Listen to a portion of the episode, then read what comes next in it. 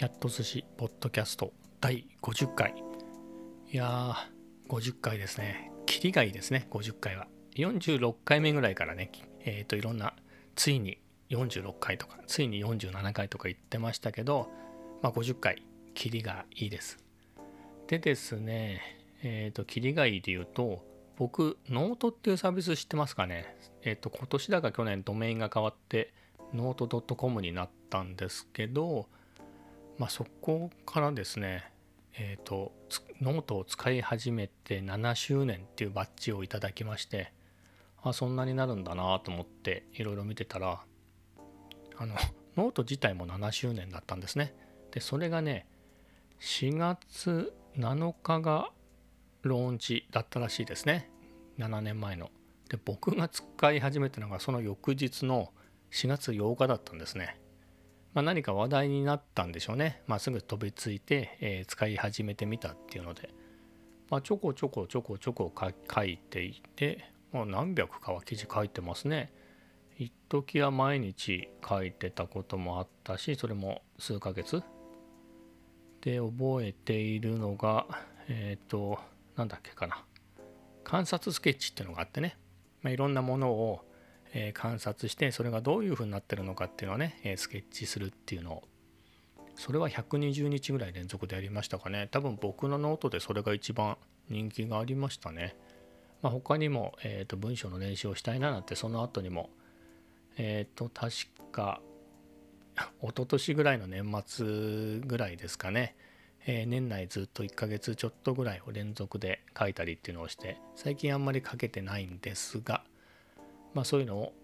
ちょこちょこやりつつ7年、まあ、ノートもね、えー、どんなサービスかもよく分からずに、まあ、僕が Web 系の仕事をしているので、まあ、新しいサービスがね話題のサービスがあればとりあえず、えー、アカウントを作って試してみるってのをやっていて、まあ、フリッカーですとかフリッカーはもうだいぶ下火になっちゃいましたけど、えー、インスタグラムなんかね、ツイッターなんかもそうですね、まあ、出てすぐに始めて、えー、使い道もよくわからないうちから始めてたりしたんですけれど、まあ、そういうのの中の一つとしてノートをやって。でノートもね、えー、と僕ブログはもう今もやってますけど十何年かね、えー、ほぼ毎日更新の写真ブログをやってますけれど、まあ、そういうのもやってたので、まあ、改めて書くようなこともなかったんですけれどまあ、そこそこねブログも見てくれる人が出てきてでその写真なんかをね気に入ってくれて、えー、有名なやつだと BBC の「トップギア」っていう、えー、と人気のテレビ番組があるんですけど、まあ、そこが東京のね車の特集をするから、えー、トップギアのブログでね、えー、と僕の写真を使わせてくれっていうので、えー、それで提供したりとか、まあ、他にも「お前の写真気に入ったからあのブログで紹介したいからえ10個選んでくれみたいなので来たりとか、まあ、そういうのそういうこともありましたなのでねブログもまあそこそこ見てくれる人もいてみたいなね実際にそこで会いたいですって言ってね会って一緒に写真を撮りに行った人も何人もいるしというのがある中で、まあ、ノートはねもう誰にも教えずにまあバレたとしても、まあ、別に困るようなことは書かずにっていう、まあ、まさにこのポッドキャストと同じですね。えー、別に聞かれて困るようなことは喋らないけれど、まあ、別にいちいち教えませんよっていうような、まあ、バレたらバレたでいいですっていうようなねスタンスでノートも始めたんですね。なんか気楽気楽でいいなと思って本当にそういうこと。でスマホその時 iPhone のアプリがあったのかな？iPhone のアプリだけはあって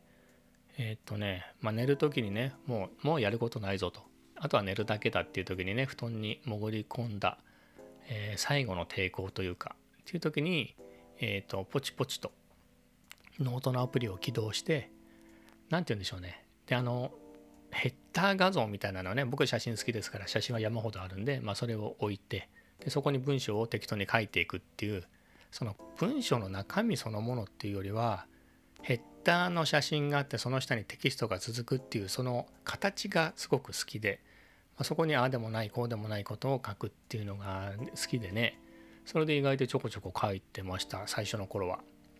でそれをしばらくやった後になんか話題注目のサービス的な感じで、えー、と始まったけれどあんまり周りでやってる話も全然聞かないしこのサービスって、まあ、結構気に入ったけどもうダメなのかな？いつまで持つんだろう？もうひょっとしてそろそろ打ち切りになったりするのかな？とか勝手に思ってたんですけどね。そういう時期もあったけれど今はもうすっかり有名ですよね。 note。いろんな、えーと、企業のアカウントもあったりとか有名な、えー、ライターの方とか、まあ、他に漫画家の人とかもねノートやってたりっていうのが、まあ、結構普通になってきてて、まあ、僕の手柄では一切ないんですけれどあなんかすごいすごいですねこの7年とかかけて。これがノートの人たちが思ってた何でしょうスケール感で大きくなってるのかは分かんないですけど僕はなんか一ユーザーとしてはなんかすごく大きくなって立派ですごいなと思います。確かケイクスみたいなサービスがもともとあったんですよね、まあ、だからもともとちゃんとしたサービスもあるところなんで僕が心配するようなことでもなかったかもしれませんが Web の世界で7年っていうとね本当にいろいろなくなったりしますよね。えっ、ー、と何でしたっけ？インスタインスタはありますけどなんかその間に短い動画のサービスって有名なやつありましたよね。名前が思い出せないくらいの。V がつく何かだった気がするんだけど気のせいかな。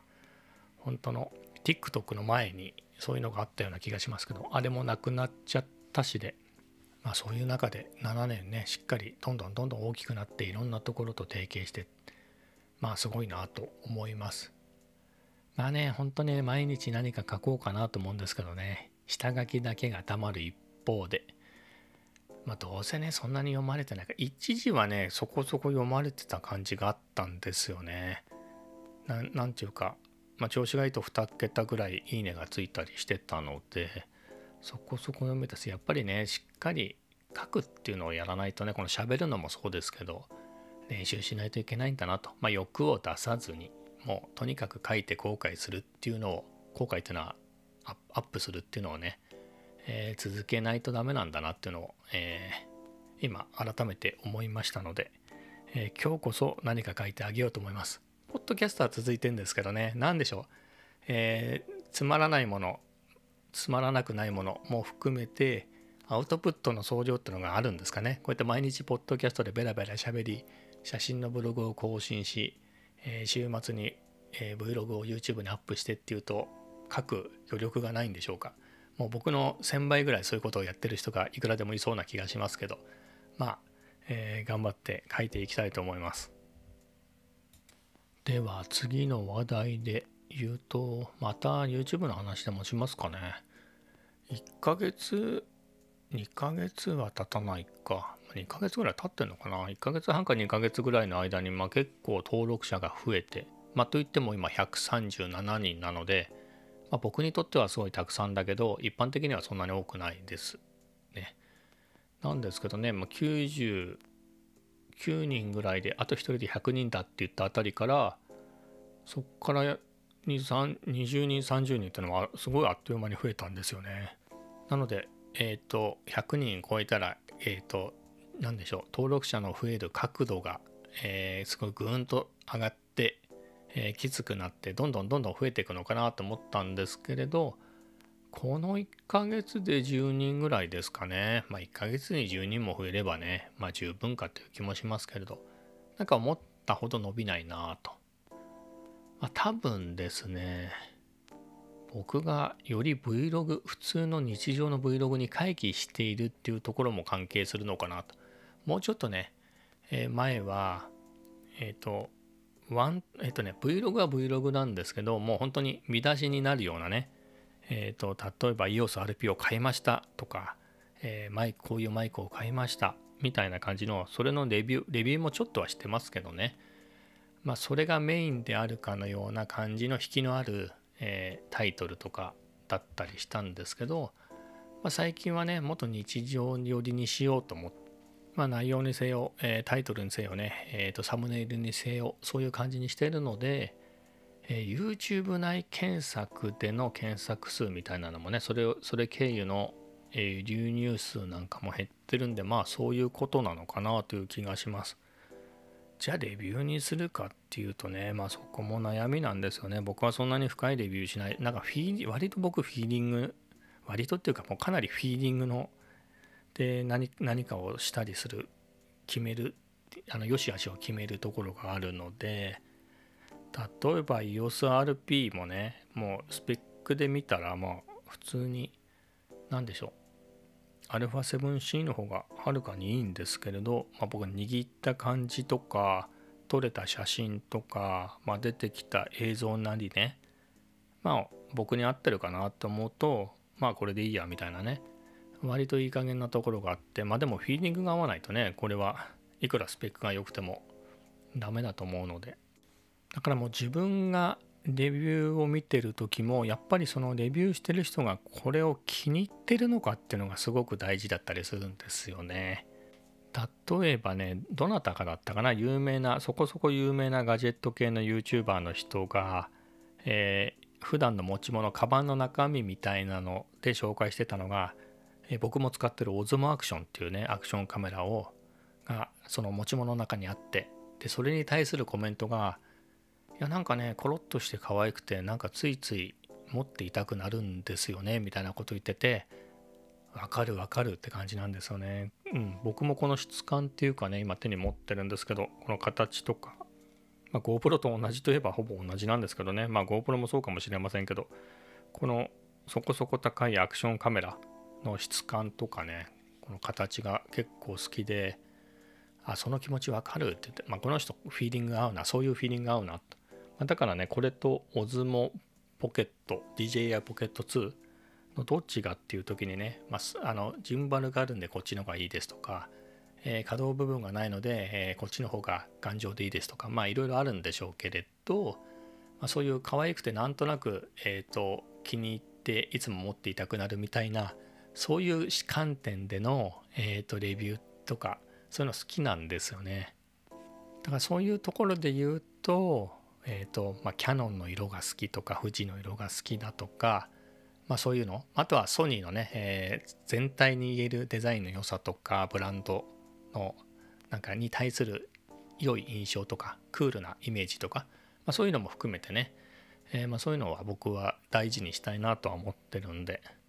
そこで言うと今手元に手に持ってる実際に手に握ってるんですけれど富士フィルムの X70 っていう、えー、デジカメですね。これはもう5年経ちましたかね。2016年だからそうですね。5年、ちょうど5年経ったところですけれど、まあ、これも結構気に入ってて、売ろうかと思って売ってなくて、まだ手元にあるんですけれど、まあ、何がいいかっていうとね、まあ、JPEG で撮る分には富士フィルムなんで最高にいいですけれど、ローで撮るとね、僕、富士フィルムのカメラのローってちょっと癖があって、素直じゃないなと思って、それ前に使ってたえーと、オリンパスの OMD であったり、え、ニコンの D700 であったりとかっていうのはもっと素直だったなと。今の EOSRP もそうですけどね、まあ、素直でいじりやすいローなんですけど富士フィルムのはちょっと JPEG はいいけどローは僕にとっては、まあ、いじりにくい感じがあるんですね、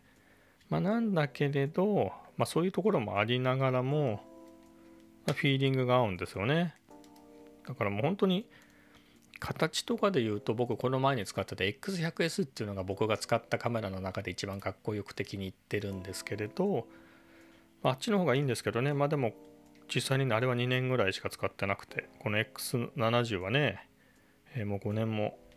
ほぼ毎日ね EOSRP を買うまでは毎日持ち歩いてたぐらいですからすごくそういう意味ではフィーリングが合ってたんで、まあ、これをねえっ、ー、とどうレビューするかっていうとまあ褒めようと思えばいくらでも褒められますけどね。えっ、ー、と今時こういう写りのいいね、え、コンパクトっていうのはこれとこれはもう新品で売ってないから新品だとリコーの GR ぐらいしかない。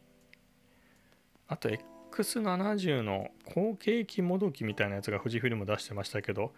まあ、それぐらいですかね、まあ、とはうんとお高くなってソニーの RX1 2とか。あれはもう本当に40万超えますからね。ちょっとあれとかライカ Q2 とかはちょっと次元が違くなっちゃうんですけどこんな10万そこそこでね買えるようなものっていうともうないんですよね。まあそういうでそういう点でも。だからまあこのカメラもねまあ使い道は今でもね写真で言えばもう全然問題ないですよね。1600万画素ですけど。1600万画素って結構画素ありますからね。うんとトリミングしたいっていうんであればね。例えば EOSRP は2600万画素あったりしますからそっちの方がいいですけれど普通にねちょっと斜めになっちゃったから、えーと、それを水平にするとか、えー、ちょっと端に変なのが映ったからっていうねその程度のトリミングだったらもちろん全然大丈夫なんであと使い方もね 4K で出したってもう全然余りますよ。1600万画素あったら。4K って800万画素ぐらいですよね。確か。なのでね。って考えると全然写真的に十分でもうこれでインスこれで撮った写真ねインスタなんかに載せたら iPhone よりはねさすがに綺麗ですよ。iPhone もね相当綺麗とはいえやっぱりねレンズもいいですからねこっちはね。そのナチュラルな、えー、画質の良さってのがありますから、まあ、そういう意味ではまだまだ使える。まあ、みたいなレビューをしたところですよ。もうこれ中古で5年前のカメラとかですからね。しかもコンパクトで。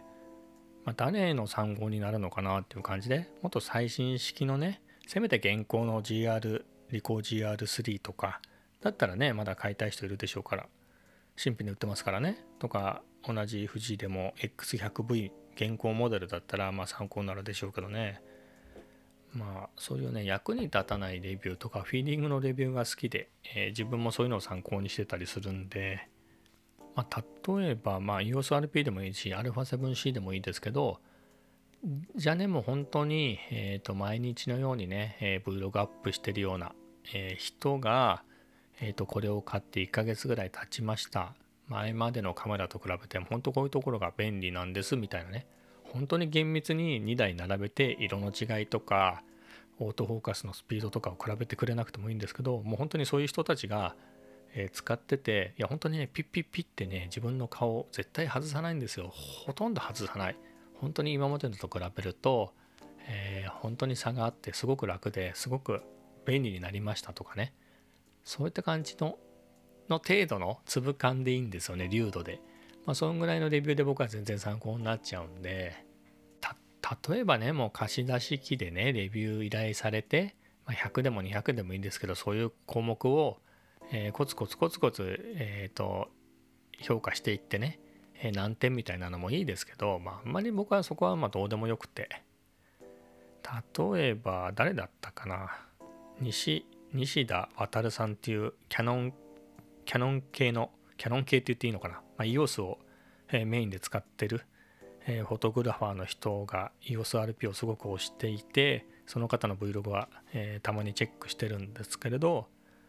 まあ、その人の EOSRP のもねまあ全くのフィーリングだけではないですけれど例えば、えー、EOS でね撮った画像が旧 EF マウントの頃の、えー、EOS のね、えー、感じがあって好きですと。まあ、もちろんセンサーもね、え、EF マウントの頃の EOS6D と 6DM2 と 6DM2 と同じセンサーだからっていうのもありますけど、まあ、ダイナミックレンジが、えー、と最新のねソニーなんかに比べると狭い分、えー、黒つぶれなんかはねアンプが黒つぶれしちゃうんだけど、まあ、逆にそこが閉まって見えて、まあ、僕は好きなんですよみたいな、まあ、そういう感じのね、まあ、フィーリングとは違いますからね、まあ、客観的に、えそこの黒つぶれがあるのとないのでいうとそこがセンサーがね表現しきれない、えー、センサーが受け止めきれてないってことですよね、えー、ダイナミックレンジが狭くて黒く潰れない方がいいはずですからね。でもあえてねそこの潰れてる方が、えー、閉まってて絵として好きだみたいなねそういうフィーリングの話って僕大好きであいいなと思いましたね。まあなのでフィーリング系のが僕は好きだけどそれを他の人が見てどうなんだと僕がざっくりね出てきて EOSRP 持ってて何もかも α7C の方がいいんですけれど、まあ、値段を考えてもね、えこれを買うべきです。ただ僕はなんとなくこれが好きですっていうレビューがなんねニーズがあるのかなと思って、で次の話題、え、カフェ散歩に行ってきました。今日はね、え先週行けなかった葉っぱカフェに2週ぶりっていうんですかね。2週間ぶりに行ってきました、えー、今日はねまあそんなに寒いっていうわけでもないし暑いってわけでもないんですけれどえー、っとまあ白のボタンダウンに黒のカーディガンっていうだけで行ったんですけどね。それでもまあ暑まあ涼しくはなかったですね、まあ、歩いてると暑いぐらいでしたけれどまあそんぐらいの天気だったんでアイスカフェラテとかでも全然良かったんですけどまあ、今日はホットのカフェラテにしました。まあ、で、行き帰りにまた、えっ、ー、と、EOSRP でね、4K 動画のクリップを撮ったりっていうのをしてましたけど、まあね、今回は、えー、距離を歩くよりは、えー、と撮影の方に集中しましたね。もう今週ずっとやってるんで、だいぶ慣れてきました。ここは、えー、きっとマニュアルフォーカスでもピント外すだろうから、粘り強く、えー、フォーカスが合うまでオートフォーカスに任せるとか、まあそういったね、いろいろノウハウが溜まってきました。で、まあ選択肢としてね、クロップされない方がいいんですけれど、まあされたらされたで、まあ、外で撮ってる分には1.7倍のクロップっていうのは特に苦はならないですね。むしろもうちょっと、えー、クロップしてみたいなやり方も、えー、場合によってしましたね。今日、えっ、ー、となんか何の花だか分かりませんけど木に綺麗な花が、えいっぱい咲いていたのでそれを撮るのにねちょっと距離的に届かなかったので、えマックスクロップしましたけれどまあ、こういう工夫っていうのが面白いんでしょうね。僕に合ってるというか。まあ、それとね、やってみたいなと思うことも出てきましたね。まあ、できるのかわからないんですけれど、最近、シグマ FPL っていうのがもう売ってるのかな、えー、発表されたと思うんですが、そこの、何て言うんですかね、ピクチャースタイル的な、富士で言えばフィルムシミュレーション的な色合いを、えー、描いてくれるやつで、えっ、ー、とね、名前忘れちゃいました。なんか青っぽくね、えっ、ー、と、写真がね、写るようなのが追加されたんですよね。前、ティールオレンジっていうのが前からあって、今度は青いやつで、あ、パウダーブルーだ。パウダーブルーってやつが出て、まあ、それを取ってね、それを使った作例を、えー、アップしてくれてる人がいて、あ直接面識のある方なんですけど、まあ、その人の写真見てすごく素敵だなと思ってまあその人の写真がねもともと素敵だっていうのもあるんですけれど非常にそのパウダーブルーとかね色素敵だなと。まあ、この辺のことを EOSRP でどれぐらいできるのかなっていうのがねちょっと楽しみではありますね。まあスチールだったらね、まあ、ローデット撮影してますから、まあ、ある程度は、えー、いじれる幅が広いので、まあ、近づけることはできるかなとは思うんですけれどえっ、ー、と、まあ動画の方ですよね。これをどうやってっていうのが、どれぐらい、まあ最初期の頃ね、EOSRP を買ったばっかりの頃は、まあ、割と色をいじったりしたんですよね。まあそれが結構色がね、そんなにいじっちゃうと破綻してしまうっていうかね、いう感じがあったので、あんまりいじらなくなったっていうかほぼいじってなくいじらないスタイルになってきてるんですけどまあ、それをどうやったら少しいじれるようにいじっても、えー、破綻しないやり方があるのかっていうのをね試してみるのもいいかもなとか。公開されていた、まあ、どなたかが海外の誰かが公開してたシネスタイルの、えー、ピクチャースタイルがあって、まあ、それも僕登録はしてるんですよね、まあ、単純にコントラストを一番弱くしててみたいなやつでね。ま、それで後から自分で、えー、コントラストとかいじればっていうような、えー、ピクチャースタイルになってるんですけどまあそれで撮ってコントラストなんかはね、まあ後からいじれいじれるとしていじればいいとして色温度なんかをね変えた時にどうなるのかっていうのはまあそれも試してみるのがいいですかねちょっとたくさん撮影したものはあるのでいろいろいじってみて破綻しないのかとかをね試していくっていうのも面白いなと。まあと言いつつそういうことをせずにまあねえっ、ー、と撮影の時にえっ、ー、と露出にちょっとちょい失敗してしまったくらい明るいすぎるとかね。それを修正するぐらいにやめておいてあんまり手間をかけないっていうのもね EOS すごくいい色が最初から出るんでまあその運用もありだしまあ色をいじるみたいなのはえー、ま、次のカメラを買ってからでもいいかなとは思ってるんですけどね。まあ楽しみ方はいろいろなので、えー、いろいろいろいろやってみようと思います。で次の話題でいくと、まあ、ダイエットですね。最近リバウンド気味でしたっていう話をしたんですけれど、まあ、ここ2日ですね。昨日からやっと再び減少に向かってですね、え、まあ、66キロ台には抑えておきたいなっていう話を73.5からねダイエットを始めて66をギリ切ったか切らないかくらいが今のところのミニマムなんですかね。だったかな。だったんですけどちょっとリバウンドしてきて70じゃねえや67点後半みたいなところまで行っちゃったんですけれど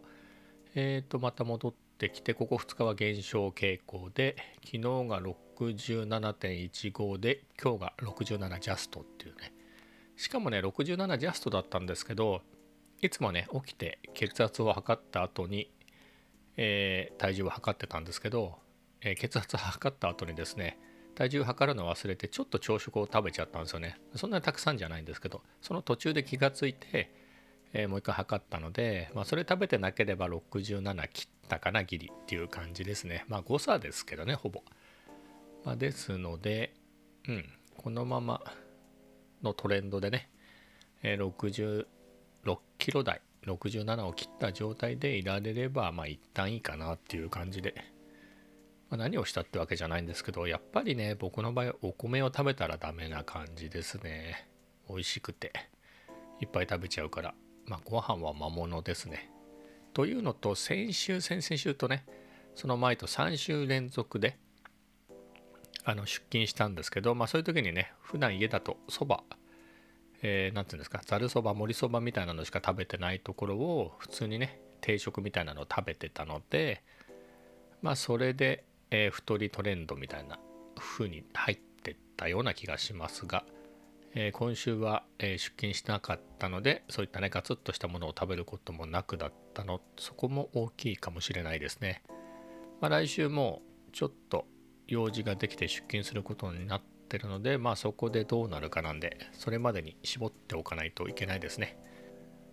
まあいろいろ喋りましたが今日はこんな感じで終わりたいと思います。